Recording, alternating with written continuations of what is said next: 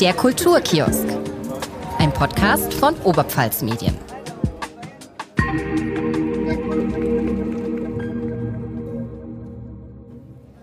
Hallo und herzlich willkommen beim Kulturkiosk, einem Podcast von Oberpfalz Medien. Mein Name ist Maria Oberleitner. Mir gegenüber sitzt heute Kira Lorenz. Hallo. Und unsere Gästin ist Johanna Fütterer. Hallo. Die 26-Jährige ist aufgewachsen in Neuhaus bei Windisch-Eschenbach. Inzwischen lebt sie in Ingolstadt und arbeitet in München. Sie ist diplomierte Modedesignerin. Herzlich willkommen im Kulturkiosk, Johanna. Hallo, ich freue mich für die Einladung. Vielen Dank. Schön, dass du da bist. Ich habe jetzt bei jedem Gast, der hier äh, zu Gast bei uns im Studio war, ein bisschen was dazugelernt. Und ich habe die große, große Hoffnung, ähm, dass du mir und uns heute ein bisschen was über Mode lernst. Denn ich bin wirklich die letzte Person, die Ahnung hat von Mode. Ähm, also endlich. Schön, dass du da bist. Danke. Ich werde mein Bestes geben. Ich hoffe, ich enttäusche euch heute nicht. Ähm, und ihr könnt was über Mode lernen. Ihr alle ganzen Zuhörer, hoffentlich. was begeistert dich denn so an Mode? Ja, Mode. Ähm, es ist irgendwie tragbare Kunst. Ähm, mit Mode kann man sich einfach ausdrücken. Das spiegelt so deine Laune wieder. Ich meine, du kennst es wahrscheinlich selber, wenn du morgens vorm Schrank stehst, so je nach Laune, Lust und Laune zieht man sich auch an und das finde ich so schön, dass man sich dadurch ausdrücken kann, eine ganze Persönlichkeit und ähm, ja, ist völlig frei und ja, es ist einfach total interessant, diesen ganzen Wandel auch zu beobachten, die Trends, woher kommt sowas. Ähm, ja, also ich, ich freue mich einfach immer wieder auch äh, Modenschauen anzuschauen und mich da inspirieren zu lassen. Was gibt's Neues? Wie ziehen sich die Leute in anderen Ländern auch an? Das ist immer ganz unterschiedlich und ja. wann hat das denn angefangen oder wann warst du auf deiner ersten Modenschau? Kannst du dich da noch dran erinnern? Also ich weiß, dass ich sogar selbst als Kind mal ein Model war auf einer Modenschau bei uns. Uh. Ähm, ich glaube, das war in einem Autohaus bei uns und es gab dann nämlich so eine Kinderboutique und da war ich schon voll on fire mhm. und ähm, habe eigentlich schon ziemlich früh als Kind gewusst, dass ich immer was Kreatives machen will, weil ich immer gemalt habe und immer so Prinzessinnen und Kleider und ähm, Ariel und ja, diese ganze, ja, ich habe das einfach geliebt und ähm, habe mich da total ausgetobt und schon meine Kindergartenlehrerin hat gemeint, ich muss unbedingt was Kreatives mal machen und hat mich einfach schon immer inspiriert und, und einfach hat mega Spaß gemacht und auch meine Kunstlehrerin meinte dann, ich muss ihr versprechen, dass ich mal ja, entweder in die Kunst gehe oder irgendwas mit Design mache und dann habe ich das natürlich auch gemacht und es ist nach wie vor meine Leidenschaft. Das ist ja cool, aber auch wenn man äh, schon früh so unterstützt wird und Talent gefördert wird. Was würdest du denn sagen, inspiriert dich oder was hat dich früher inspiriert und wie hat sich das gewandelt? Also früher, ja, habe ich einfach, äh, hatten, haben mich diese ganzen großen Designer eher sehr beeindruckt und ähm, als ich dann auch, ich war selbst in New York ein Jahr lang und natürlich sieht man diesen ganzen Fashion District und ähm, das flasht einen ja schon ziemlich krass und ähm, ja, aber jetzt mittlerweile ist es eher so, ich sag mal so nachhaltige ähm, Designer, die einfach daran arbeiten, okay, wie kann man es schaffen, dass man nicht so, ein, so einen negativen Impact auf die Umwelt mit Mode, weil das ist ja wirklich ein, ein großer Einfluss, wirklich negativer Einfluss von der ganzen Textil- und Modebranche und die sich einfach mit Upcycling beschäftigen. Äh, es gibt auch tonnenweise Deadstock, dass man sowas immer wieder verwertet und man muss nicht immer äh, was Neues erschaffen. Man kann erstmal schauen, was, was gibt's hier schon und daraus was Neues machen. Und das inspiriert mich gerade eher als irgendwelche, ja, die ganzen Fashion-Shows. Ist schön zu sehen, aber frage ich mich immer, muss man noch mehr produzieren ständig oder Fast Fashion? Klar, es ist cool und so und nicht jeder kann sich jetzt teure, nachhaltige Sachen leisten, aber ähm, ja, man, man kann ja auch schauen, was gibt Secondhand, so, das finde ich eigentlich immer ganz, ganz cool und ähm, dann rennt man auch nicht so drum wie jeder und wenn man irgendeinen Trend ständig nachjagt, also davon bin ich jetzt völlig weg. Ich kaufe auch selber ganz wenig nur und versuche einfach so meinen eigenen Stil zu finden, weil das ist ähm, ja, das ist nochmal was anderes, dass du deinen eigenen Stil ähm, entdeckst oder ob du einen Trend nachjagst, weil das kann jeder. Machst du das dann auch selbst? Also gehst du in Secondhand-Läden und nährst dir dann was um? Das habe ich tatsächlich, als ich an der Uni war, sehr oft gemacht, weil da hatte ich auch Zugang zu den ganzen Maschinen. Ähm, da gab es auch mehr Secondhand-Läden. Jetzt ähm, versuche ich einfach nichts zu kaufen. Und, und wenn, dann kriege ich eher Sachen von der Arbeit noch, irgendwelche Samples oder so, die ich mir da noch schnapp. Oder ja, ich versuche einfach meinen Konsum ähm, wirklich krass zurückzufahren und ähm, schaue auch sehr oft auf Ebay oder Vinted. Mhm. Kann ich nur empfehlen. Und da findet man echt coole Sachen. Und wenn man in Berlin oder so ist, auch gibt es sehr viele, viele Optionen, sich die Sachen auch gebraucht zu holen. Also man muss dann nicht immer alles neu kaufen. Aber siehst du dich da in, in, deiner, in deiner Branche irgendwie zwiegespalten? So, weil die Modebranche an sich ist ja schon auf höher, weiter, schneller, immer mehr Konsum, immer ja. mehr kaufen, immer billiger aus. Ja, das, äh, ja, total. Ähm, manchmal denke ich mir, dann bin ich vielleicht fehl am Platz, so, weil es geht ja einfach immer, wie kann man viel, äh, den Leuten viel verkaufen. Es geht immer um Konsum und immer mehr kaufen, klar. Ähm, aber ich versuche halt einfach, weil ich jetzt den Zugang habe und der, da drin bin, versuche ich das Ganze irgendwie zu verbessern und meinen Beitrag dazu zu leisten. Und ich glaube, wir, die jungen Leute können vielleicht jetzt noch was verändern. Und das versuche ich auch einfach weiterzugeben. Und ähm, deswegen arbeite ich auch bei einem Label, was nachhaltig arbeitet und in Deutschland produziert und wo das alles noch sehr transparent ist, dass man es nachverfolgen kann, wo ist es überhaupt gefertigt worden, wer hat meine Kleidung gemacht, wo sind die Stoffe her und sowas fehlt halt bei Fast Fashion komplett und ähm, dann versuche ich einfach da ja meinen Beitrag zu leisten und hoffe, dass es andere auch machen. Magst du uns mal mit auf den Weg nehmen? Wie entsteht so ein Kleidungsstück in deinem Kopf und was passiert dann mit, mit, diesem, mit dieser Idee und wie wird es dann tatsächlich oder wie ist es dann für dich, wenn es am Ende auf dem Laufsteg getragen wird? Wow, also meine Designprozesse waren immer sehr, oh, das war ein Auf und Ab, eine Achterbahnfahrt der Gefühle, muss ich sagen. Man weiß bis zum Ende nicht wirklich, was man macht oder was dabei rauskommt oder was es für einen tieferen Sinn hat. Es entsteht dann eigentlich am Ende so ein, erst so ein Bild, okay, was hat das eigentlich für eine Bedeutung, warum habe ich was gemacht. Am Anfang macht man einfach nur ganz viel Research, was gibt's denn schon, was gibt's für Möglichkeiten, Silhouetten. Man zeichnet ganz viel und das muss man auch in der Modebranche lernen, dass man gefühlt 90 Prozent für die Tonne macht. Man macht ganz viele Entwürfe und merkt dann, nee, das passt doch nicht. Oder man fängt nochmal von Null an, weil man merkt, die Idee ist doch nichts, einfach kommt nichts dabei raus. Man probiert viel mit verschiedenen Techniken, Materialien und ja, und irgendwann entsteht dann so das große Ganze und das, man, man versucht auch immer so einen roten Faden zu haben, dass die Kollektion auch einfach ein schönes Bild am Ende ergibt und dass man, dass es zusammenpasst irgendwie und nicht jedes Outfit für sich steht. Und ähm, mein Ziel war halt auch immer so eine kleine Capsule Collection sozusagen zu entwickeln, wo man eigentlich wenig Teile hat, aber die dann zusammen schön kombinieren kann. Also möglichst viele Kombinationsmöglichkeiten, wenige Auto, also wenig Teile und viel kombinieren und auch ich habe immer versucht, ähm, ja, dass man jetzt nicht an eine bestimmte Größe gebunden ist, weil wir lernen ja immer, Größe 36 ist Standard, aber eigentlich finde ich das nicht mehr zeitgemäß so. Deswegen habe ich versucht auch immer Unisex oder dass man halt sehr weit geschnittene Sachen und genau sowas macht. Und ja, am Ende kommt da eine Kollektion dabei raus und das ist völlig crazy, die ganzen Prozesse und Steps dazwischen und Mental Breakdowns, die man dann hat, weil man merkt, vielleicht gefällt mir jetzt doch nicht, aber ja, und jetzt, also in der, in der Realität sieht es natürlich ganz anders aus als in einem Unternehmen, aber wenn man im Studium ist, kann man dann noch sich die Zeit nehmen und kreativ sein. Ja, apropos Zeit, wie lange dauert das denn? Ähm, also meine Bachelor-Thesis habe ich in drei Monaten gemacht. Also du hast, ja, du fängst im Oktober an und musst dann, du hast ja noch Ferien dazwischen, du kannst ja nicht drin arbeiten, aber du hast wirklich drei Monate von der Idee bis zur ganzen Umsetzung und Fotoshooting und also es ist sehr, sehr strikter Zeitplan. Also es ist schon mhm. immer so tight, aber es ist auch gut, sich daran zu gewöhnen, weil in der Realität ist es immer so in der Modebranche, dass du immer extrem so unter Zeitdruck bist und einfach das Beste draus machen musst. ja, aber musstest du das dann selber machen, also auch selber produzieren? Ganz genau. Also das ist immer von, von Uni zu Uni unterschiedlich. Es gibt manche, wo das erlaubt ist, dass du nähen lässt.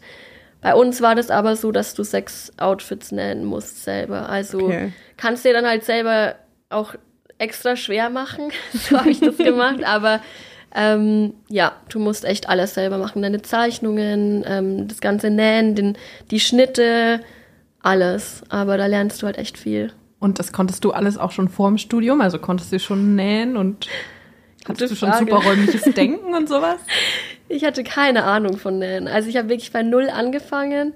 Ich glaube, ich habe einmal ein Kissen genäht, bevor ich angefangen habe.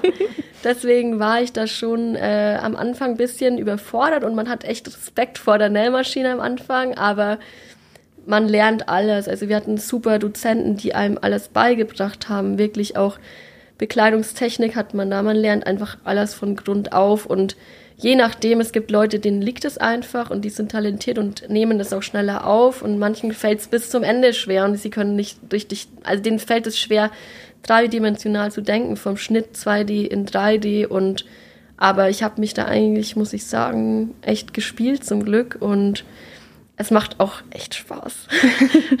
Du hast an der Uni in Reutlingen studiert und ähm, du warst auch eine, wenn ich das richtig verstanden habe, der besten Absolventinnen.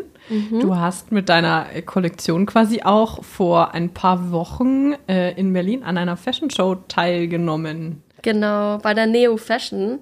Also es ist so eine Art, ein Teil der, der Berlin Fashion Week, aber nur für Absolventen, um denen halt einfach die, so eine Plattform zu geben, um ihre Sachen zu präsentieren, weil da auch viele Leute von, also extern kommen von anderen Unternehmen, ähm, Talent Scouts und es ist eine gute Möglichkeit, um zu connecten und, und eigentlich, es geht ja immer um Connections am Ende. Also du kannst so gut sein, wie du willst. Am Ende musst du einfach die le richtigen Leute zur richtigen Zeit treffen.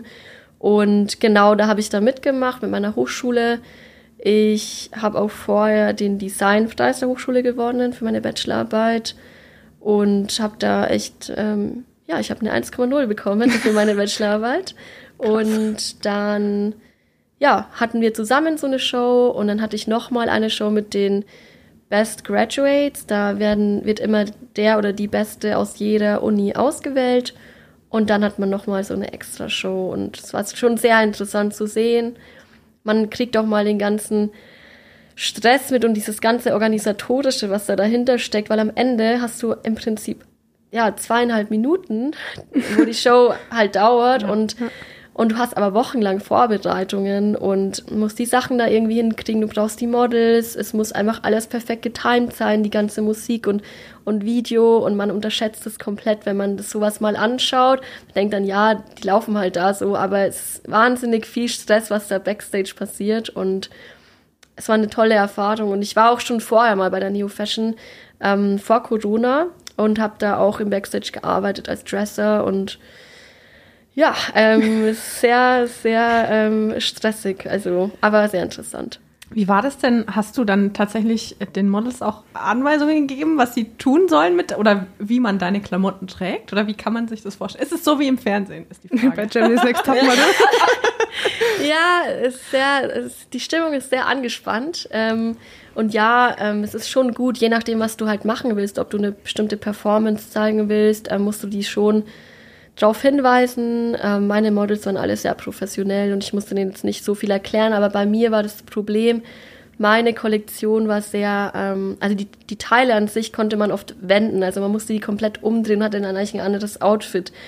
Und ich wollte am Anfang, dass sie sich irgendwie da umziehen auf der Bühne oder irgendwie nochmal rauskommen und das ging halt dann leider nicht und da muss man sich halt last minute irgendwas einfallen lassen. Wie zeigt man das jetzt? Und ähm, genau, und ich hatte noch mein eigenes Model dabei, die Jazz, ähm, ist auch mittlerweile eine meiner besten Freundinnen geworden aus, die kommt aus Kanada.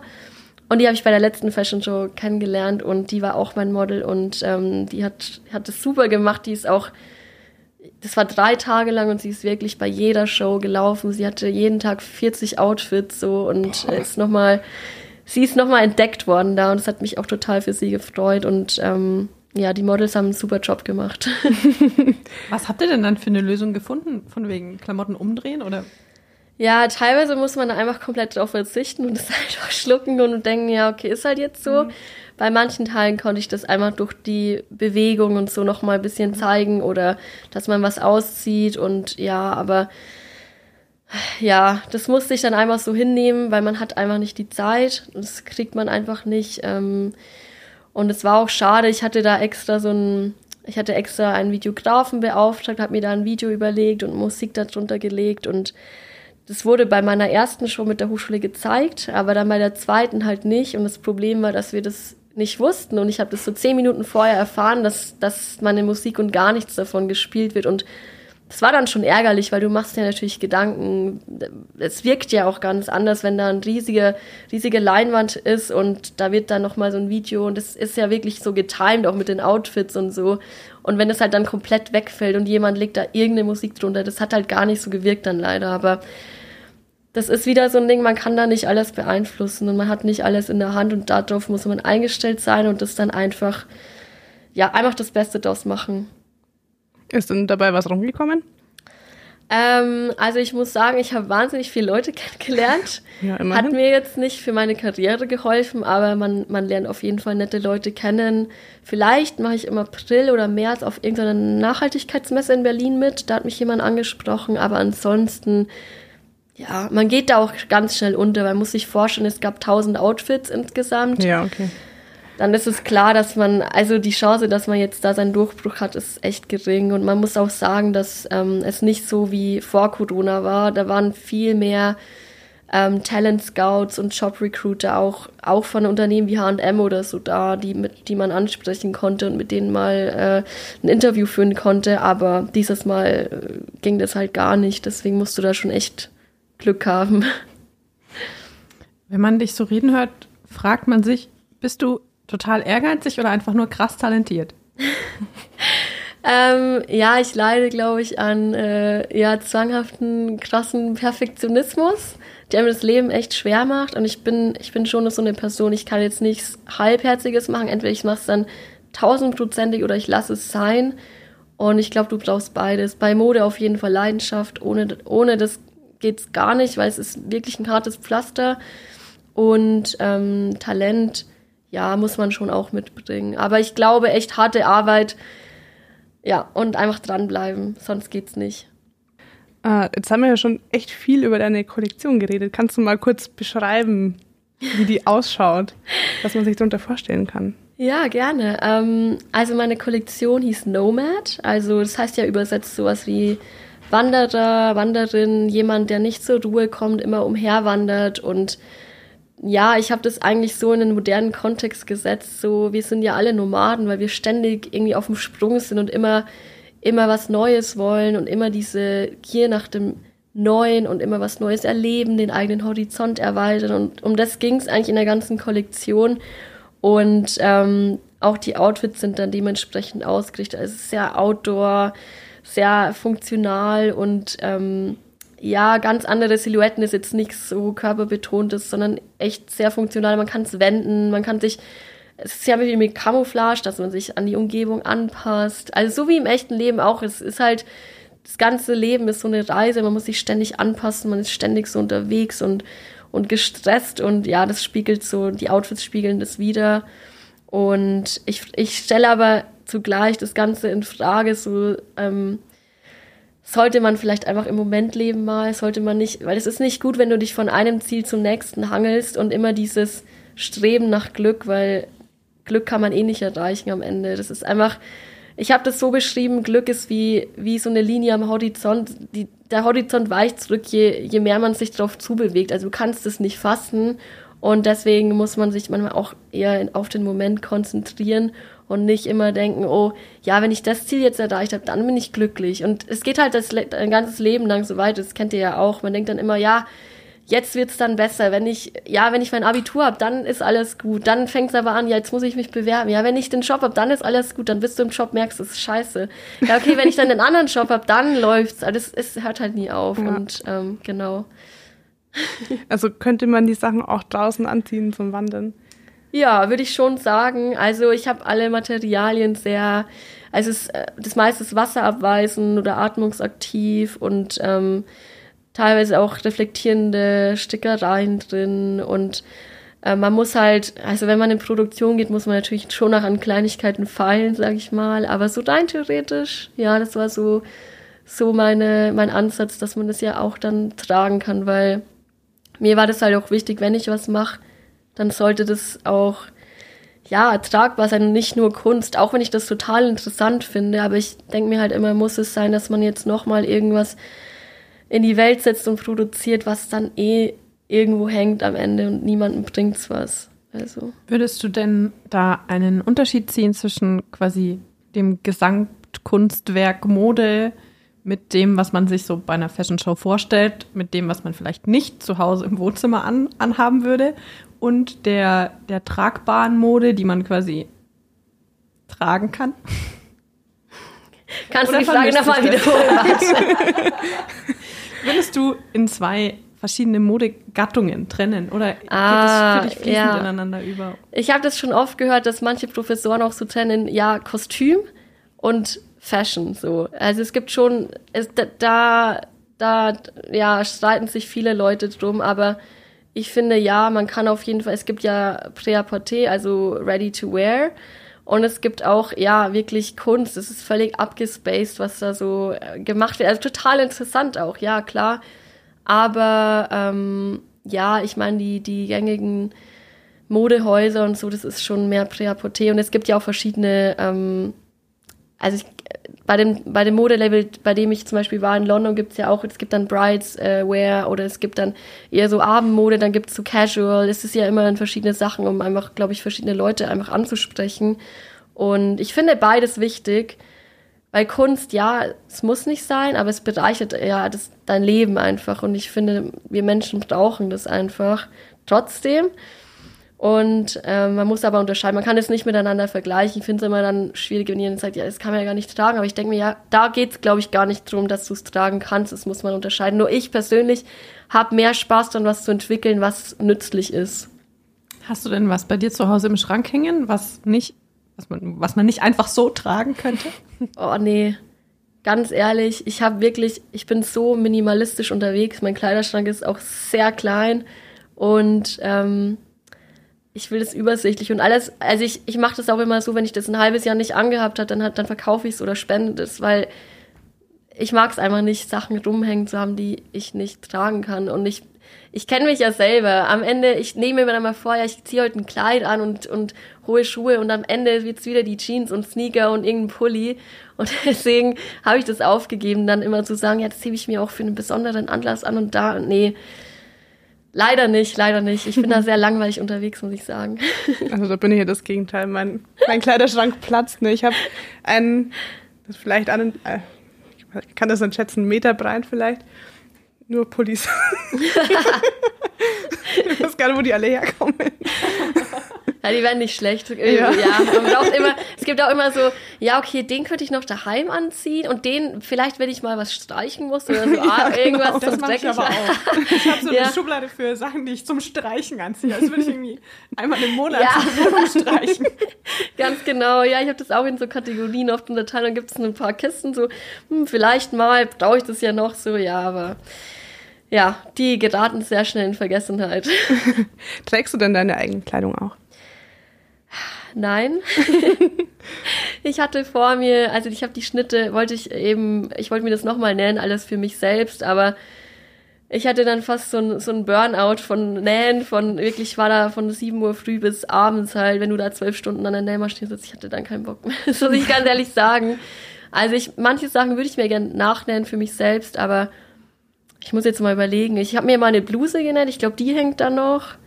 Aber ansonsten, leider nicht. Aber ich habe so, ich habe immer so fünf Lieblingsteile, die ich auch meistens Secondhand habe und ja, ansonsten ja, aber das, vielleicht kommt es noch, vielleicht kommt es noch. Das habe ich mir vorgenommen. Ich habe auch ganz viele Stoffe gesammelt und denke mir mal, ja, da nähe ich mir dann mal einen schönen Mantel draus, aber bis jetzt ist es ähm, noch nicht eingetroffen. Wie ist es denn, wenn du einkaufen gehst? Ähm, bist du so, boah, Inspiration oder bist du, oh Gott, gibt es Leute, die das anziehen?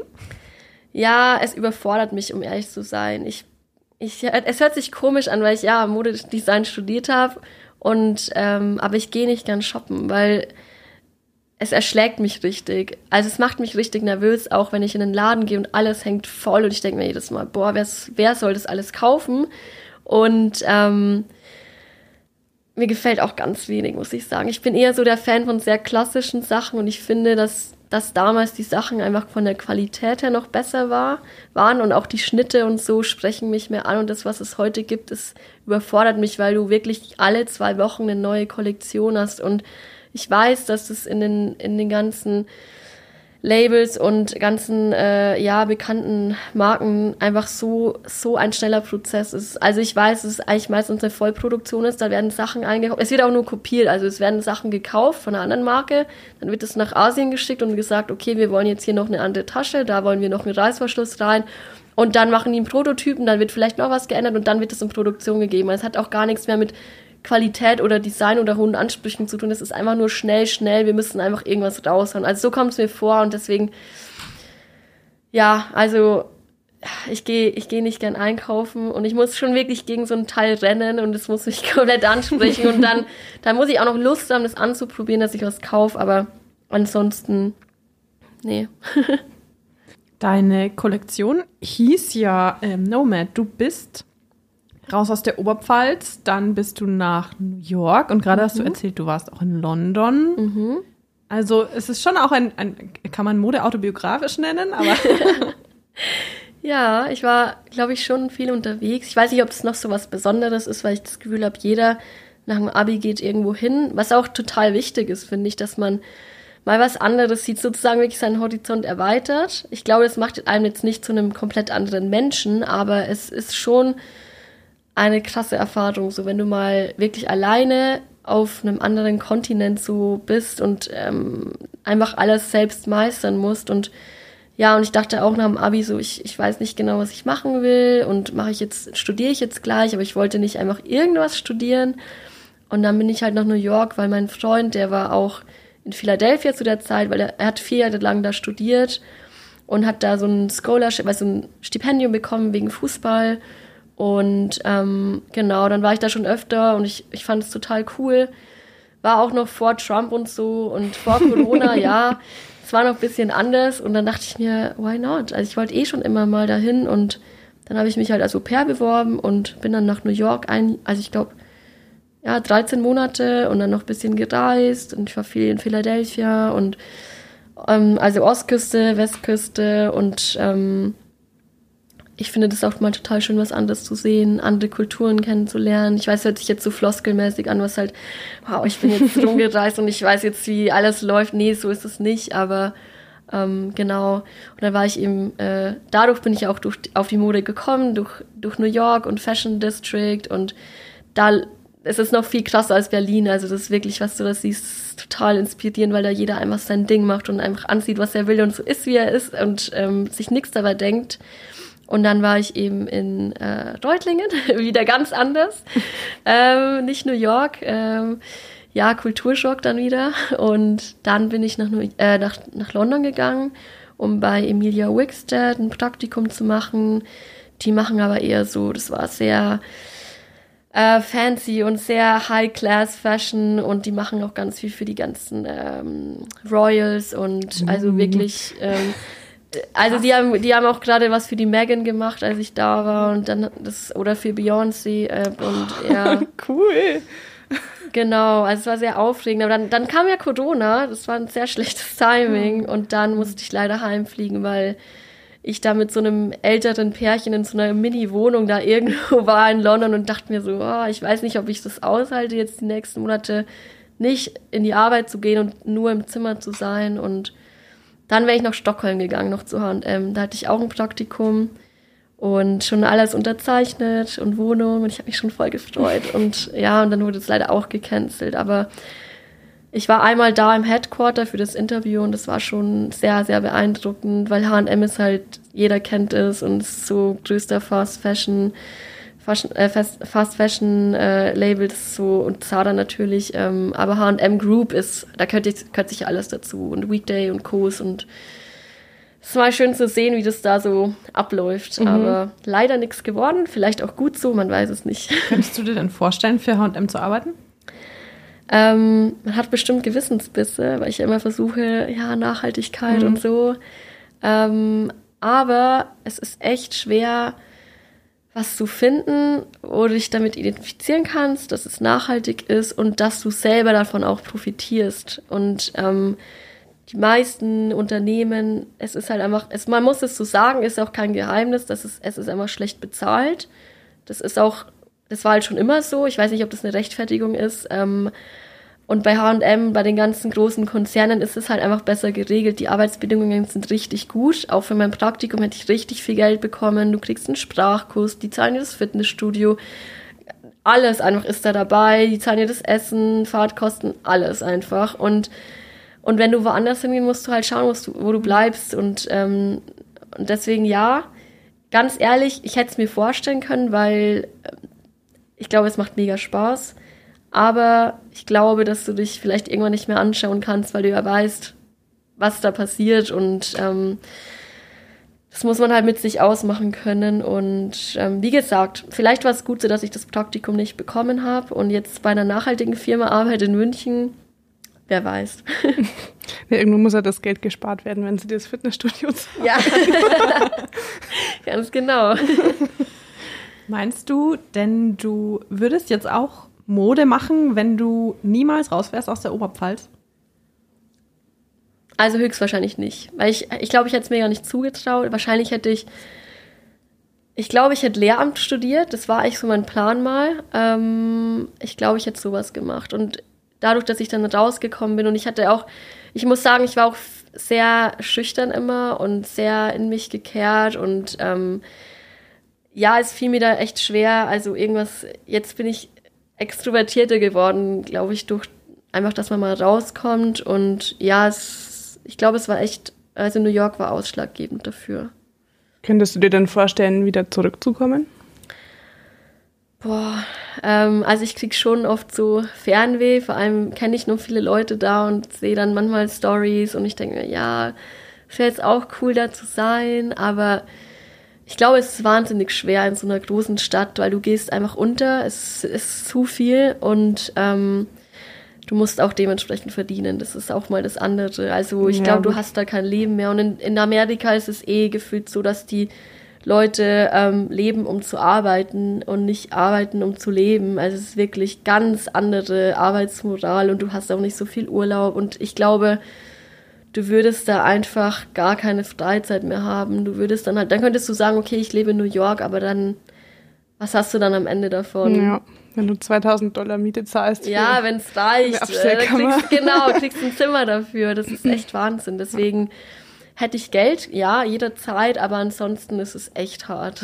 Ich habe jetzt aber eigentlich gemeint, ob du wieder in die Oberpfalz zurückkommen Ach so. Ähm, das war jetzt auch interessant. Ja, ähm, Oberpfalz, klar. Ähm, ich bin sehr heimatverbunden. Ähm, ich finde auch das Landleben sehr schön. Und jetzt denke ich mir, wenn ich jung bin, ich will noch ein bisschen in der Stadt sein. Also was heißt Stadt? Ingolstadt ist auch klein, aber es ist halt, da ist noch was los und was geboten und ähm, ich bin auch nah dann halt an München. Ich kann nach Nürnberg fahren, ich kann nach Regensburg fahren. Das ist so in der Mitte und in die Oberpfalz komme ich bestimmt wieder zurück und äh, will ich auf jeden Fall. Ich glaube, wenn man dann mal Familie hat und Kinder, das ist ganz schön, wenn man am Land ist und ich mag auch einfach die Leute hier und ähm, ja, mein Herz gehört der, der Oberpfalz. Du hast auch uns äh, vor der Aufnahme gefragt, ob du Dialekt sprechen darfst. Ja. Und oh. jetzt hast du die ganze Zeit oh Hochdeutsch gesprochen. ja, ich kann da wieder äh, ein bisschen umschwenken. Also wenn euch das Label ist, kann ich wieder. Das ist einfach so automatisch, wenn dann Leute um mich drum Hochdeutsch sprechen, dann, dann, dann ist es so ein Automatismus, einfach dadurch, weil ich halt so lange bei Stuttgart war und jetzt halt in München bin, da keiner spricht da irgendwie ähm, Dialekt, aber mh, mm, ich kann es noch. ähm, also ja, und ich finde es auch total wichtig, den Dialekt so beizubehalten, weil es einfach ein Stück Authentizität, äh, Authentizität ist, genau.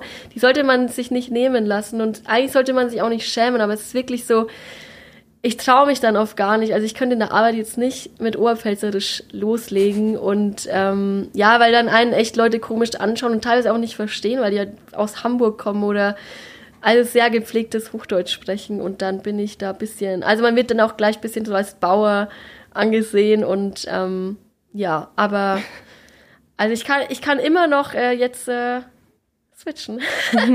Hast okay. mich jetzt voll an die Franzi Glas erinnert gerade. Ja, den kenne ich ja, super. Echt, den, den mache ich echt ganz gern. super Typ.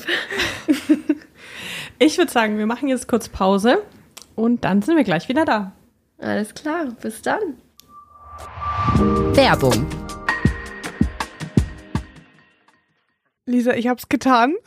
Ich habe die Onets-App runtergeladen und ich sag dir, ich bin begeistert. Was gefällt dir denn am besten? Also ich finde es erstmal gut, ist vielleicht ein bisschen spezifisch, aber dass ich mit meinem, äh, mit meinem Daumen nicht ganz übers Handy langen muss, sondern dass die Navigationsleiste direkt an meinem Finger ist. Was ist das für ein Service? Aber natürlich auch äh, die personalisierten Artikelempfehlungen, die man aus dem Onetz eh schon kennt. Also was will ich mit Nachrichten aus Schwandorf? Ich komme gar nicht aus Schwandorf, sondern natürlich wird mir das alles personalisiert zur Verfügung gestellt, nämlich Nachrichten, Reportagen, natürlich auch Blaulichtinfos, Interviews, die mich interessieren, Kommentare ist mein Lieblingsthema, Kommentare und Kolumnen. Ja, also ich finde ähm, die Artikelempfehlungen übrigens auch am coolsten und die einfache Bedienung. Wo hast du es dir runtergeladen? Was hast du für ein Handy? Ich habe ein iPhone, wie jeder weiß. ähm, ja, im App Store natürlich, aber die Unnetz-App gibt's ja natürlich auch im Google Play Store.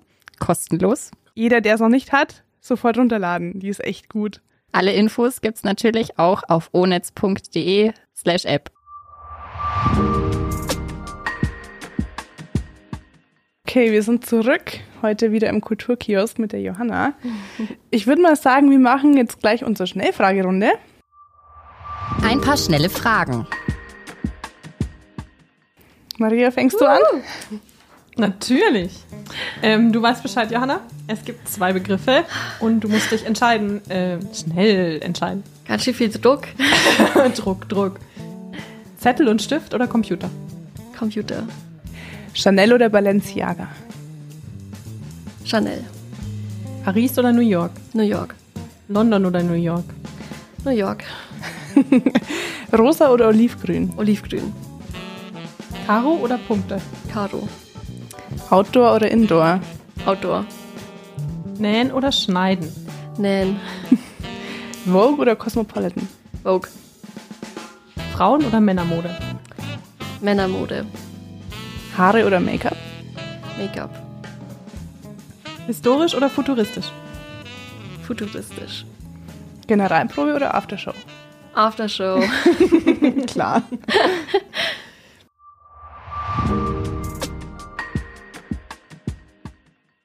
Du magst keine Frauenmode oder du magst Männermode lieber?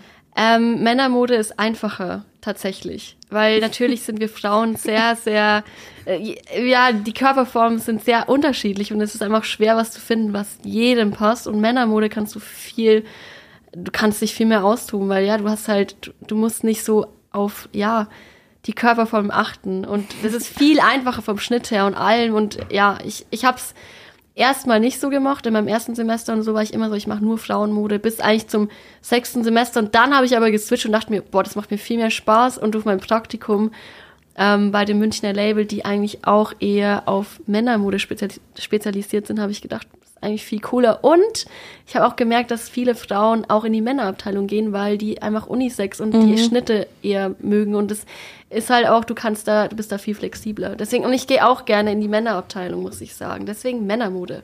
Ja, das würde ich auch gerne, aber da passt leider mein Hintern nicht rein. Ja, aber ich, ich liebe einfach diese Oversize-Oberteile, so Hemden und so oder einfach Pullis, kannst du mich voll haben. Hosen ist natürlich wieder schwierig. Ja. Ne? Das Problem habe ich auch. Ähm, aber ja, ähm, eindeutig Männermode. Hätte ich auch nicht gedacht, aber mittlerweile ja. Ich wollte jetzt noch den Witz machen, weil Männer einfacher gestrickt sind. Ja. ja, oh ja. Ja, die haben es schon immer, ganz ehrlich, die haben es schon viel einfacher. Also vor allem modisch. Es ist einfach immer völlig okay, Jeans und T-Shirt und Ja. Frauen. Ich finde, oft wird dann trotzdem so erwartet, dass du mega stylisch bist und immer die neuesten Sachen und, und auch wenn du irgendwo hingehst und hohe Schuhe oder Strumpfhosen oder Röcke, ich, sowas ziehe ich halt gar nicht mehr an, aber Männer ist, ja, äh, Respekt. Äh, selbst für sowas bin ich schon zu faul, das ist mir dann schon wieder zu, zu viel Aufwand, aber ja. Wobei andererseits hat man halt als Frau dann auch mehr Optionen, ne? Das stimmt auch wieder. Also manchmal macht es mir auch voll Spaß, mich da rauszuputzen und ähm, aber meistens bin ich doch eher der, der bequeme Typ. Und du stehst auf futuristische Klamotten. Ja, weil ich finde, Innovation ist sehr wichtig. Also es gibt so viele neue Technologien und so viel funktionale Sachen. Es gibt so viel, also ich habe noch nicht mal viel Ahnung, aber das, was du halt so selbst auf einer Stoffmesse oder so mal siehst, was es schon alles gibt, so wie man Sachen recyceln kann, wie man das veredeln kann. Ähm, ich bin da schon sehr interessiert dran, dass du, dass das Kleidungsstück halt auch sich anpassen kann, einfach auch an Wind und Wetter und auch die Materialien spielen bei mir jetzt eine viel größere Rolle als früher. Also ich habe vorher nie drauf geschaut, was ist es für ein Material. Jetzt schaue ich schon so, ist es vielleicht dann wenigstens recycelt, wenn es einen synthetischen Anteil hat oder es muss auch nicht immer Baumwolle sein. Ich jetzt auch nicht sagen, dass es unbedingt nachhaltiger ist. Kommt halt darauf an, wie lange du es anziehst, weil wenn du synthetische Sachen lang anziehst, dann ist es auch okay. Es hält halt länger. Ein Bio-Baumwolle-Shirt hält halt nicht so lange. Es ist zwar das kann man abbauen, aber ja, egal. Wenn ich da jetzt anfange, dann würden wir noch fünf Stunden reden, aber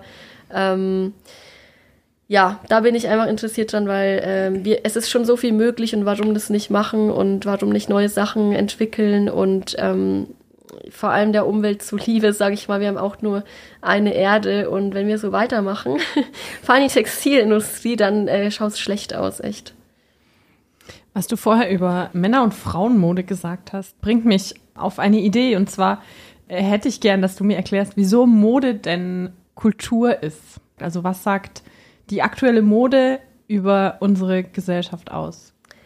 Sehr philosophisch, ich weiß. Ja, also es ging mir sehr deep. Ähm, das war ja schon immer so, dass ähm, Mode einfach den, den äh, ja, die Zeit widerspiegelt und ähm, ja auch immer schon so provoziert hat, auch oft. So, es gab immer wieder Skandale, dann ist auch auf den Fashion-Shows, das werden halt, es werden auch immer so politische Themen oft wieder gespiegelt und auch dieses, dieses Ganze gerade mit Diversity ist ganz wichtig und ähm, oder Unisex, also man will auch eher so gender fluid werden, man will gar nicht mehr so richtig in Damen- und äh, Männermode unterscheiden. Das ist einfach so, das, das spiegelt die Gesellschaft wieder und auch die Probleme. Ähm, und es ist, wie ich auch schon am Anfang meinte, es ist auch Kunst und es ist einfach, damit drückt man sich oft aus und ich finde es wahnsinnig wichtig und ich finde es auch jetzt gerade wichtig, dass die Mode jetzt mal ein bisschen, also sie müssen auf jeden Fall noch dran arbeiten, aber es wird schon eher so offener und wir müssen auch schauen, dass jetzt nicht nur Größe 34, sondern dass man einfach auch ähm, berücksichtigt, dass es andere Menschen noch gibt, so ähm, und es gibt auch schon viele Labels, die nur Unisex-Klamotten haben. Finde ich auch gut, weil ich finde, man sollte das nicht immer in so Kategorien teilen oder in Größen oder ähm, ja, ich finde, man sieht es noch nicht so oft. Ich finde, es wird oft einfach auf den äh, ja, Zug mit aufgesprungen, okay, das ist jetzt gerade in Diversity, dann lass, lass da so eine Kampagne starten, aber ich weiß ja, wie es aussieht. Trotzdem laufen Models, die mega dünn sind, über den Laufsteg. Auch auf der Neo Fashion waren, ich glaube, es war ein Plus-Size-Model, die habe ich selber kennengelernt und die meinte auch, die selber modelt die auch professionell, sie meint es immer noch. Also, ja. Ja, vor allem, was ist Plus Size? Also eben, eben. Plus Size schon bei 38 an? Ganz weil genau. es nicht mehr 36 ist, oder? Das ist richtig diskriminierend eigentlich, weil ich finde, das ist nicht normal, also dass, dass ähm, Größe 34, 36 nicht als normal so vorausgesetzt werden sollte, weil was ist normal? Wer sagt, was normal ist? Ich finde das einfach nicht, auch dass man, dass man 38 als Plus Size einstuft, ist auch nicht okay.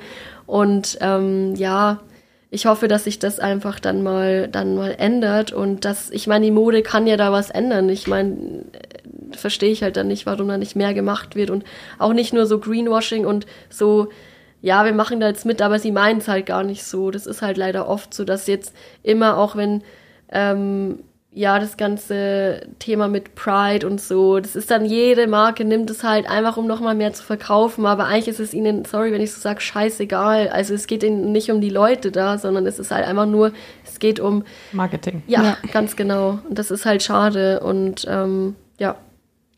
Jetzt, äh, wo wir schon über die Gesellschaft und die Mode geredet haben, ist mir eingefallen, ich habe mal ein Video-Essay gesehen, das hat die Korrelation zwischen Inflation und wirtschaftliche, wirtschaftlichen Schwierigkeiten mit der Höhe der Absätze mhm. erklärt. Ich weiß nicht mehr genau, was die Erklärung war, aber anscheinend ist es wirklich so, äh, wenn die Wirtschaft gerade so ein bisschen Bach runtergeht, werden die Schuhe höher. Also sowohl Plattformen vorne als auch die Absätze. Deswegen hat man jetzt auch die Schuhe mit den dicken Sohlen. Plateau. ja. Das ist sehr interessante Beobachtung. Ja, und das ist Ja. tatsächlich, also in den 70ern waren ja diese Plateauschuhe auch und da war Genau. irgendwie, also ich müsste es nochmal nachschauen, Und was das war. warum? Also- ja, das weiß ich jetzt eben nicht, aber ich, ich schaue es nach, ich verspreche es. Teaserst da was an? aber das fand ich Wow. total spannend, ja. Dass das Ja, ich- Also gewisse Parallelen einfach. Ja, aber es ist ja oft so. Das passiert dann einfach automatisch, dass man sich da so ähm, beeinflussen und inspirieren lässt. Auch so, was, was passiert gerade in unserer Gesellschaft. Auch wirtschaftlich. Das hat ja immer alles, irgendwie hängt ja immer zusammen. Aber diese, das ist sehr interessant. Das muss ich mal, da muss ich mal genau auf den Grund gehen. Ja, es war zum Beispiel auch 2008, 2009, als die große Wirtschaftskrise war, waren ja diese Steve Madden-Stiefel, Mhm. Ja. die mit den ganz dicken Ja. Und den ganz hohen Absätzen. Ja. Wow. Aber jetzt, ja, ist blöd jetzt, dass ich nicht weiß, was die Auflösung Also jetzt ist. hast du mir was beigebracht, weil du wolltest ja am Anfang hattest du zu mir Ja. gemeint, ja mal schauen, du kannst mir bestimmt voll viel beibringen. Jetzt habe ich was gelernt auf jeden Fall. Ja, ich weiß nicht, ich habe so ein bisschen meine, meine YouTube-Instagram-Bubble ist auch so ein bisschen, also viel historische Mode auch, was ich so ein bisschen eine Leidenschaft habe dafür. Ah, also okay. historische Kleidung. So der Endboss ist mal, ich möchte mir irgendwann mal so ein Korsett machen, aber so weit bin ich noch nicht. Wow. Ähm, aber ja, so Video-Essays kann ich sehr empfehlen. Auf YouTube gibt es über ganz viele Modern Girls zum Beispiel. Modern? Girls, nee. Mit U und Z Girls. Ah, Und die okay. macht ganz viel, auch so in Filmen, so äh, Style-Analysen, also wie halt so die, die Kostümabteilungen Ja. dann die ausgestattet haben, um was auszudrücken. Das finde ich aber auch mega interessant, weil es geht, also ich meine als Außenstehender, wenn du jetzt einen Film anschaust, ja, fällt dir das jetzt nicht unbedingt auf, aber wenn du es weißt und vor allem finde ich es immer interessant, wenn du was öfter anschaust, fallen dir diese Details auf und denkst dir, ah, okay, die wollten wirklich da was, was damit sagen und ausdrücken und ja, das sind wir schon wieder dabei. Die Mode, man kann wahnsinnig viel damit ausdrücken und ähm, seine Gefühlslage widerspiegeln und auch auf so Probleme aufmerksam machen und provozieren und um das geht's eigentlich meistens einfach, provo dass es sehr provokant ist und ähm, ja, aber das schaue ich mir mal an. Modern Girls. Kannst du dir das denn vorstellen, so auch als Kostümeur? zu- Heißt das Kostümeur? Kostü Kostümierer? Kostümierter? Kostümbild? Ja, genau. Kannst du dir das vorstellen? Finde ich tatsächlich auch interessant. Ähm, machen auch einige Bekannte von mir. Ähm, ich finde es total schön, dass du, ähm, okay, du machst jetzt mal einen Film mit, du weißt was über die Charaktere und dass du dir dazu nochmal einfach den, ja, ihr, ihr Kostüm so entwickelst und einfach alles so in, also berücksichtigst die, die Lebensumstände, den Charakter der Person und man kann da so viel rausholen. Das ist wahnsinnig spannend, weil das macht auch so einen Unterschied, also wie du die Person eben anziehst. Das ist ja nochmal eine ganz andere Ausstrahlung. Deswegen, ja, kann ich mir gut vorstellen. Ähm, ja, ich habe es nur leider noch einmal nicht ausprobiert. Ich weiß auch, dass es auch ein mega anstrengender Job ist, am Film zu arbeiten, auch durch eine andere Freundin von mir. Da musst du einfach auch Leidenschaft haben.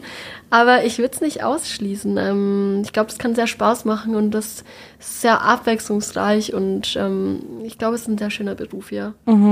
Mich würde nämlich mal interessieren, wie so ein Tag von dir ausschaut. Was machst du den ganzen Tag so in der Arbeit? Puh, ähm, äh, also ich bin schon mal froh, wenn ich einigermaßen pünktlich äh, da erscheine, weil die Bahn immer, ja, ich pendel ja jeden Tag von Ingolstadt nach München. Und dann ist das Schwierigste eigentlich schon äh, gemeistert. Nee, äh, Schwan, ähm, nee, äh, das ist schon, es ist sehr, sehr, ähm, jeder Tag ist unterschiedlich. Und es ist, es fühlt sich immer an wie so ein Wettlauf gegen die Zeit, als wäre da so ein, so ein Timer mit so roten Zahlen, der hier abläuft. Und ich denke mir, oh Gott, nur noch drei. Stunden. Ja, und ich, und ich muss noch so viel machen. Und dann, und du nimmst dir so viel vor und meine To-Do-Liste ist, ich habe das immer auf meinem, meinem äh, Desktop gespeichert, so eine To-Do-Liste und die wird immer länger und länger und länger und es kommen tausend Sachen dazwischen. Du musst immer gefasst sein auf Probleme in der Produktion und du musst es immer irgendwie lösen. Du bist ständig in Kontakt mit dem Produzenten, mit Zulieferern, mit Kunden.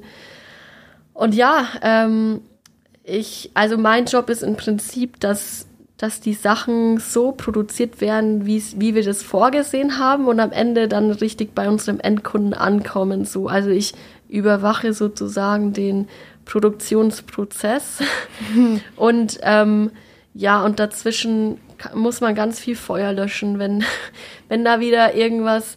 Das Problem bei uns ist halt auch, wir versuchen halt einfach wenig, ähm, also wir versuchen ja nachhaltig zu arbeiten. Das heißt, der Stoff und alles wird knapper kalkuliert. Bei Produktionen wird einfach mehr einberechnet, falls da irgendwelche Webfehler sind. Keine Ahnung, dann hat man auch schnell mal ein paar hundert Meter Deadstock, der dann übrig ist am Ende.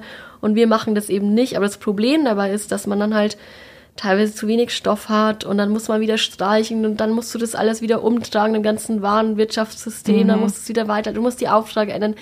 Und das, deswegen machen das, glaube ich, auch so wenig, weil es viel mehr Aufwand ist. Und auch wenn du mit Deadstock arbeitest und ähm, wenn du auch mit so lokalen Produktionsstätten aus Deutschland arbeitest, ist es viel komplizierter, weil du musst es splitten. Du, du, hast nicht eine Produktion, sondern du hast zehn verschiedene meistens. Mhm. Und jeder arbeitet anders. Viele sind so sehr alt eingesessen und die haben halt, die machen das halt schon immer so und deswegen machen die das auch jetzt so, auch wenn es vielleicht keinen Sinn macht. Und es ist dann immer schwierig.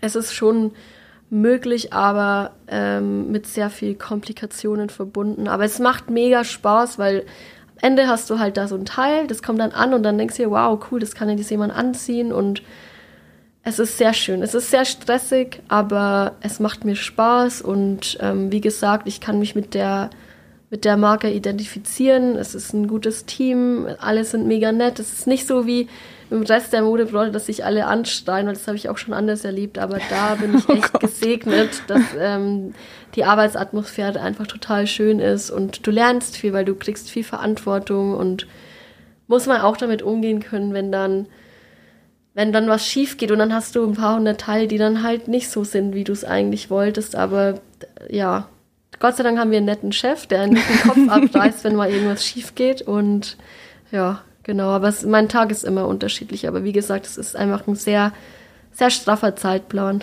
Aber mit Design hat das ja jetzt nicht so viel zu tun, oder? Eher so Logistik dann. Genau, also ähm, klar, also ich gehe schon mal auf Stoffmessen oder wir haben zusammen die ganzen Besprechungen, dann geht man es durch, teilt die Stoffe zu. Da hat man schon, also kann man schon ein bisschen mitreden und wir stimmen das zusammen ab, was gut wäre und was nicht so oder was funktionieren könnte.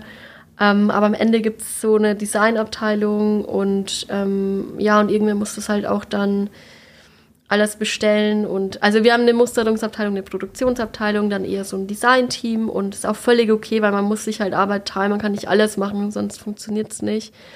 Und es wird eher darauf geachtet, dass äh, also die Schnitte sind, also Modelle sind oft ja ähnlich und dann ähm, baut man darauf auf, aber es hat jetzt nicht mit nichts mit Faulheit zu tun, sondern einfach in unserem Fall ist es so, dass der Kunde ein bestimmtes Modell will und er mhm. kennt es und er will es so haben und wir gehen auf den Kundenwunsch nur ein sozusagen, aber ich kann dann nur aus dem, also von mir sprechen, ich glaube in anderen Produktionen, bei anderen Labels geht es ganz anders ähm, zur Sache dann, also es ist halt viel größer, aber ähm, ja so ist es eben bei uns.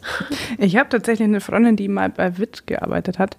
Die mm. hat, glaube ich, was sehr Ähnliches gemacht, aber die musste dann auch ähm, nach Indien und nach China und so und oh, halt wow. äh, überprüfen, dass das die auch Produktionsstätten alles, ja, ja, das ist aber sehr interessant. Ja, auch, das ja. hat sie nicht so gemacht.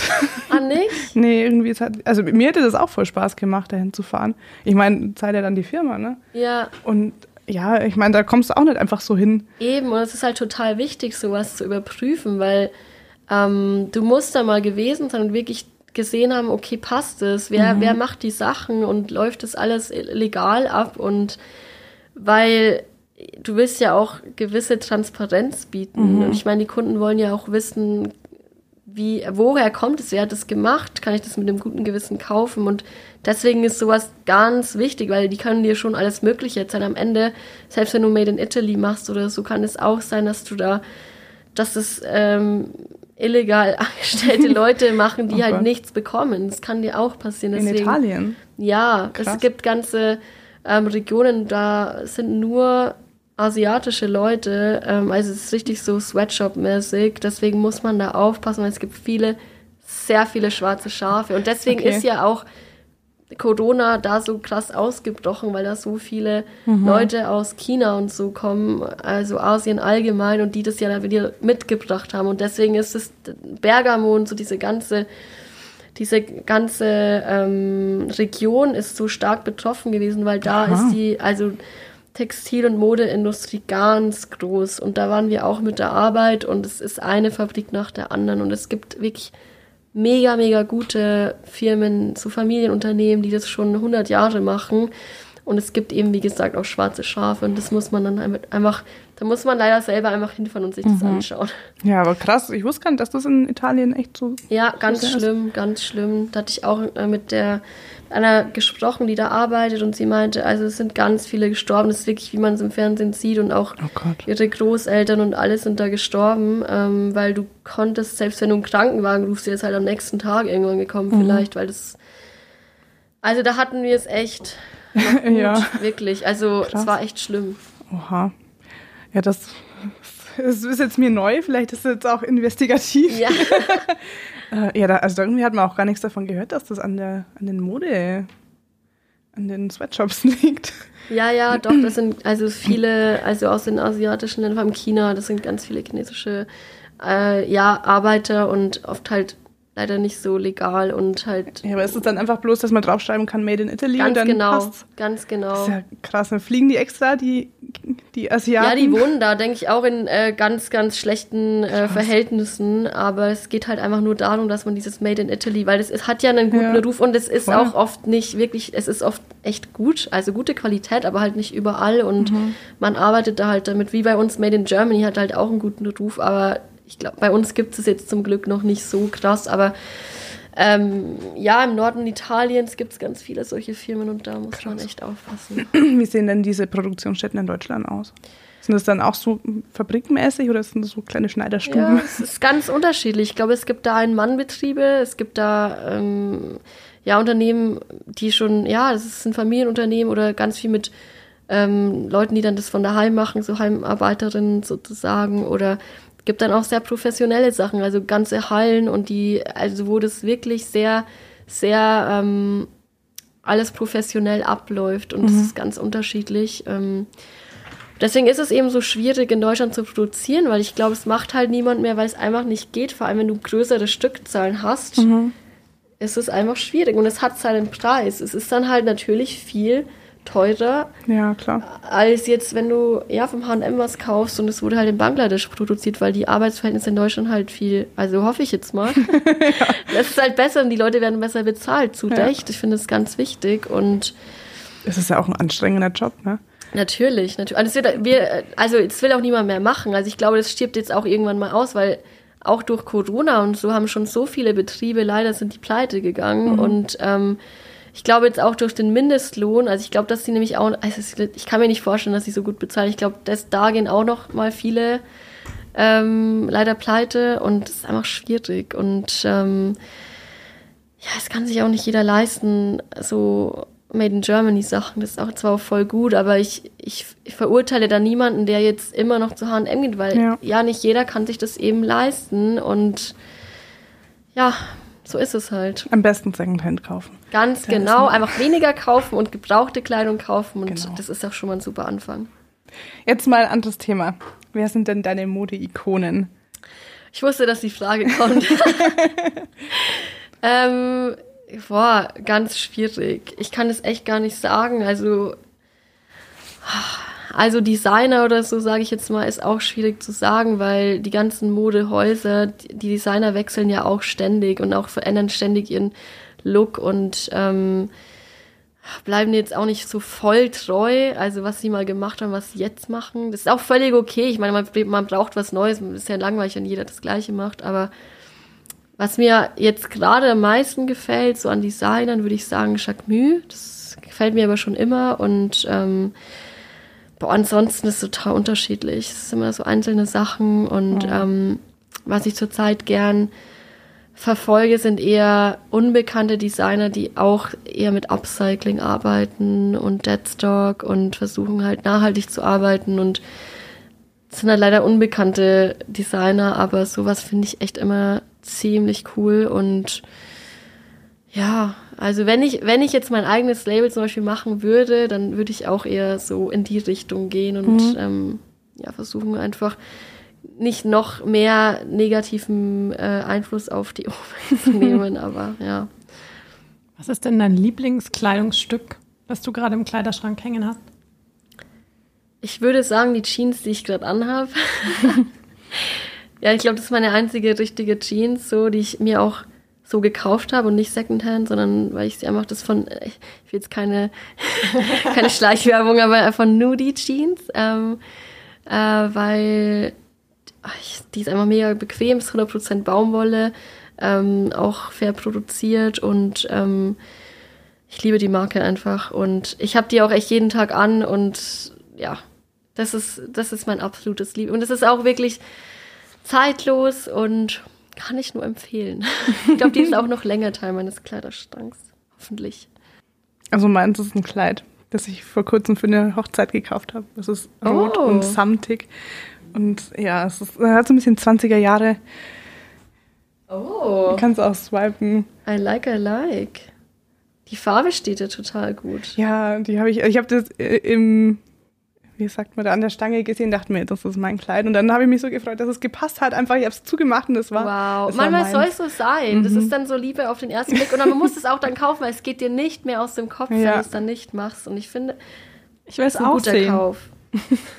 Sehr schön. Echt. So, weiter. ja, Es ist ein sehr freaky Bild, aber es Also- ist ein hübsches Kleid. meine Schwester Total. hat mich äh, in den Abgrund Oh. gezogen. Die ist hingefallen. Aber du verbindest auch äh, schöne Momente mit diesem Kleid. Das ist auch immer cool. Auf so. jeden Fall. Das war für die Hochzeit von Markus Baumgärtel, der bei uns schon im Ah. Podcast war, ja. Genau. Sehr schön. Und, und was ist dein Lieblingskleidungsstück im Schrank? Ein schwarzes T-Shirt wahrscheinlich. Nee, du anhast. Passt immer. Ja. Ich bin auch eher so ein bisschen basic unterwegs und man kann nichts falsch machen mit einer Jeans und einem T-Shirt. Ich stimme dir vollkommen zu. So bin ich auch. Also mein Kleiderschrank ist mittlerweile auch so gestaltet, dass alles zu allem passt irgendwie. Ich habe auch wirklich nur so eine, es geht von weiß, grau, beige, olivgrün und dunkelblau und schwarz. So, das sind eigentlich so meine Farben, die ich immer habe. Und das finde ich aber auch cool, weil du irgendwas rausziehen kannst und dann noch ein Hemd drüber oder noch ein Hoodie und, und es passt. Was hältst du eigentlich von Low Waist? Boah. Aber ich finde es ähm, ganz schlimm. Ja, ich weiß, es ist bin. jetzt wieder Mio Mio, ähm, äh, diese, diese ganzen Mini-Röcke auch wieder und Low-Waist dann auch noch. Also ich sag mal, wer es tragen kann, also some people can pull it off, aber ich nicht. ähm, es ist sehr ähm, unpraktisch. Aber ich finde, man muss auch nicht alle Trends wieder zurückholen, die es schon gab. Es gibt sehr gute. Ich mag, ich mag Highways. Ich mag auch die ganzen, ähm, ja, von Levi's, die ganze Heritage Collection und diese ganzen alten Modelle. Ich liebe es, weil es einfach zeitlos ist und aber alles, was so, boah, 90er, 2000er ist, ist schon grenzwertig. Es ist schon arg, ja. Also ich sehe manchmal Was welche. denkt ihr davon? Also du meinst auch nicht so? Ich sehe dann auch welche, die haben halt eine Low Waist Jeans an und dann noch so einen Mini-Rock drüber und so. Diese Ashley Tisdale Red Ja, Carpet oh Looks. wow. Ja, das Schlagwort. Ja, stimmt. Oh. Aber ja, das geht auch wieder vorbei, glaube Ich ich. bin glaub schon so auch. alt, ich bin mit Low Jeans aufgewachsen. Ja, ich schon auch, aber ich war so froh, dass Ja. das vorbei war. Aber ich habe schon noch eine zu Hause, die ist okay. Ja, Ja, aber okay halt. also ich, ich war halt gerade in dem Alter, wo ich nicht wusste, dass es auch anders geht. Und ich Ja, dachte, ja. oh, Jeans sind so scheiße. Und dann irgendwann sind die, ist die ist ein bisschen höher gegangen. Ich dachte Ja. mir, Jeans sind gar nicht so scheiße. Ja, jetzt gerade wird es schon sehr überspitzt, so mit dem Low Waist, weil es ist schon echt, man, es lässt schon zu viele ahnen, so sage ich mal, als ich da in Berlin auch gesehen habe, war schon okay, schon sehr gewagt. Aber ich meine, wer, wer, wem es gefällt, es wäre langweilig, wenn jeder gleich rumlaufen würde, aber ähm, ich stehe nicht so auf Bauarbeiter-Dekolleté, muss ich sagen. Da sind wir schon beim Thema. Hast du denn fünf Fashion No-Gos? Was geht gar nicht für dich? Boah, ich kann dir, ich, ich, ich denke jetzt gerade an meine Pubertät. Siehst du an, als das gar nicht geht. Also, ähm, so, ähm, ich hatte immer so ein, so ein Top an, meistens auch alles von H&M, so ein Top und dann so meistens so ein Cardigan oder so, so einen viel zu kurzen. Ja. Und dann noch diese, so eine lange Kette, so eine voll lange bis, keine Ahnung, bis zum Bauchnabel. Und dann noch so einen ganz dünnen Schlauchschal. Das war so, hatten wir alle, oder? Das war ganz schlimm. Boah, und äh, was ich auch immer hatte, diese, ähm, also eine Leggings nur als Jeans. Also es war so ein ganz dünner, stretchiger Denim und aber mit Gummibund. Das hatte ich auch gern an, würde ich nie mehr anziehen. Ähm, was ist auch noch so ein No-Go? Boah. Wo ich mich auch schwer tue, sind so Dreiviertelhosen. Oh, in Karo dann noch. Aber die kann man ja, kann man die kaufen gerade noch irgendwo? Ich weiß es nicht. Also eher Doch, so glaube ich, kommen wieder. Äh, Ü50-Abteilungen, Ja, glaube das auch. ich, eher vertreten. Aber habe ich auch ganz gern angezogen und natürlich Hotpants. Also Hotpants würde ich, ich finde es, natürlich gibt es Leute, die das tragen können, aber jetzt gerade so richtig, ja, die Hotpants, die zu viel Preis geben. Mhm. Und dann noch mit so einer Dreiviertel Leggings drunter. Ja, oh mein Gott, oh mein Gott, ja. Und Ballerinas okay. dazu. Die ganz, oh Gott, stimmt, Ballerinas, das ist immer, oh Gott, die ich kommen auch wieder hatte ich grad. auch, Und ja. dann aber noch diesen Gürtel, diesen ledergeflochtenen, so Ja. mit so, ja. mit so Fransen. Ja. Ja, Ganz genau. Ja, ja, ja. Boah, so Gürtel hatte ich auch. Oder den Gürtel über das T-Shirt. Ja, stimmt, das, das T-Shirt Ja. auch bis, bis hier unten. Wow, ich glaube, wenn wir jetzt so weiterreden, würden wir noch so 100 Fashion No. Aber ich hatte so schlimm. Oh Gott, wenn ich Bilder anschaue, was ich anhatte. Oder Dann, reden so, wir jetzt mal über was Positives. Oh Gott. Welche Fashion-Tipps kannst du denn jedem geben? Wie kann ich, wie kannst du sicher gehen, dass ich mich in Zukunft vernünftig anziehen kann? Wow. Ähm, also was ich auf jeden Fall immer sage, bitte, also nicht verkleiden. So einfach was tragen, wo du dich selber auch wohlfühlst. Weil ich finde, bei manchen Leuten merkt man, eigentlich ist es gar nicht ihr Ding und eigentlich fühlen sie sich komplett unwohl gerade, aber sie wollen jetzt irgendwie dazugehören und ich finde, das strahlst du dann auch aus. Ich habe das auch schon mal gemacht und du fühlst dich einfach unsicher. Also sowas schon mal gar nicht und ähm, man muss auch nicht eben jeden Trend nachlaufen. Ähm, einfach deinen eigenen Stil finden, weil Aber einfach, das ist ja jetzt gar nicht Ja, so ja. einfach, möchte ich sagen. Also ich finde, man find, also man findet es schon mit der Zeit heraus. Ich habe äh, eben eigentlich erst vor kurzem auch meinen mein Schrank ausgemistet und gemerkt, boah, ich bin einfach gar nicht der Mädchentyp, so Rüschen oder so. Und dann irgendwann merkst du schon, okay, ich bin einfach der schlichte Typ. Aber das ist völlig okay, dann bist du halt eher der schlichte Typ, aber einfach nicht verstellen. Nicht, was ich gar nicht mag, ist irgendwie ähm, zu viele Muster kombinieren und so und und einfach unvorteilhafte Sachen nicht mal also anziehen. Das ist halt geht mir ja selber so. Ich meine, manche Sachen sind einfach nicht irgendwo reinquetschen oder so. Man muss jetzt nicht sich in die 34 reinquetschen, wenn es einfach nicht passt. So, das ist völlig okay, eine M zu nehmen oder so. Völlig okay. Und ähm, zieh einfach das an, wo du dich wohl drin fühlst. Und es ist auch okay, wenn du mit, mit T-Shirt und Jeans rausgehst. Aber ich finde das immer am schlimmsten, wenn Leute einfach so, es ist so aufgesetzt und du merkst einfach, es ist gerade voll, voll, ja, gar nicht ihr Ding. Sei einfach du selbst. Ich habe übrigens nachgeschaut, warum ähm, die hohen Schuhe. Ja. Also ich habe es jetzt bloß überflogen, aber scheinbar, äh, wenn es einem wirtschaftlich nicht so gut geht, versuchen Menschen oder versucht die Masse quasi möglichst äh, das Glück im Gla Glamour zu finden und Ja. deswegen Das ergibt Sinn auf jeden ja Fall. schon irgendwie, oder? Hast du vielleicht noch einen Kulturtipp für uns? Der Kulturtipp. Ja, also ich will jetzt mal nicht wieder Werbung für mich selber machen. Nein, ähm, aber ich war gestern zufälligerweise auf einem Konzert am Schafferhof in Neuhaus, also bei meinen Eltern. Aber ich bin wirklich Fan. Also der Sand 2 hat gespielt und da war ich schon äh, vorher, glaube zweimal.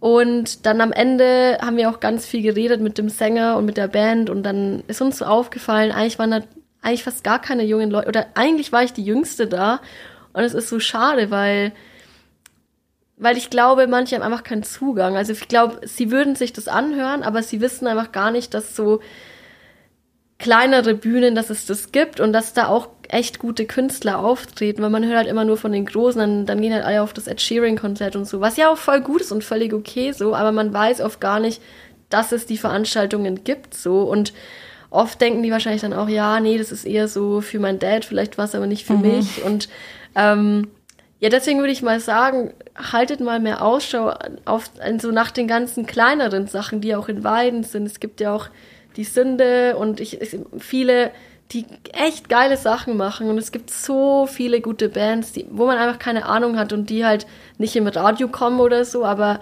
verdammt gut sind. Und gestern ist mir das wieder so klar geworden und ähm, deswegen schaut mal, was es hier einfach gibt und einfach auch die Leute hier unterstützen und statt halt in die Disco mal zu gehen, sich ein schönes Konzert anzuhören und ist, äh, gibt einem viel mehr. Also ich bin da so mega happy rausgegangen und wenn das so klein ist, hast du dann eben auch die Chance, mal, also dass du dich mit den Künstlern so selber nochmal unterhalten kannst. Und das ist wahnsinnig interessant. Also ich habe zum Beispiel gestern rausgekommen, dass er selber Ingolstädter ist und dass er selber in München gewohnt hat, also auch in der Nähe da, wo wir, also wo ich gewohnt habe. Und haben wir uns mega lang gehalten und dann war er in San Francisco, da war ich auch mit meinem Freund. Und es ist halt so voll witzig. Und deswegen geht da einfach mal hin, checkt das mal aus. Und ja, vielleicht kostet das mal 20 Euro, aber ich denke mir, ja, in der Disco würdest du halt zwei Getränke kaufen, dann ist das Geld auch weg. Und so hast du halt eher an was, an was du dich länger erinnerst und was dich glücklich macht und was so, ein, so eine richtig geile Experience, dass du so ein kleines Konzert, das waren gestern, glaube ich, auch vielleicht so,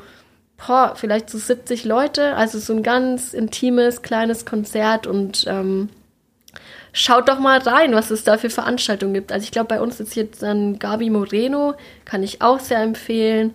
Ähm, aber man kann auch nicht nur zum Schafferhof gehen, sondern wie gesagt, es gibt viele Möglichkeiten hier. Aber da habe ich natürlich gleich noch eine Anschlussfrage.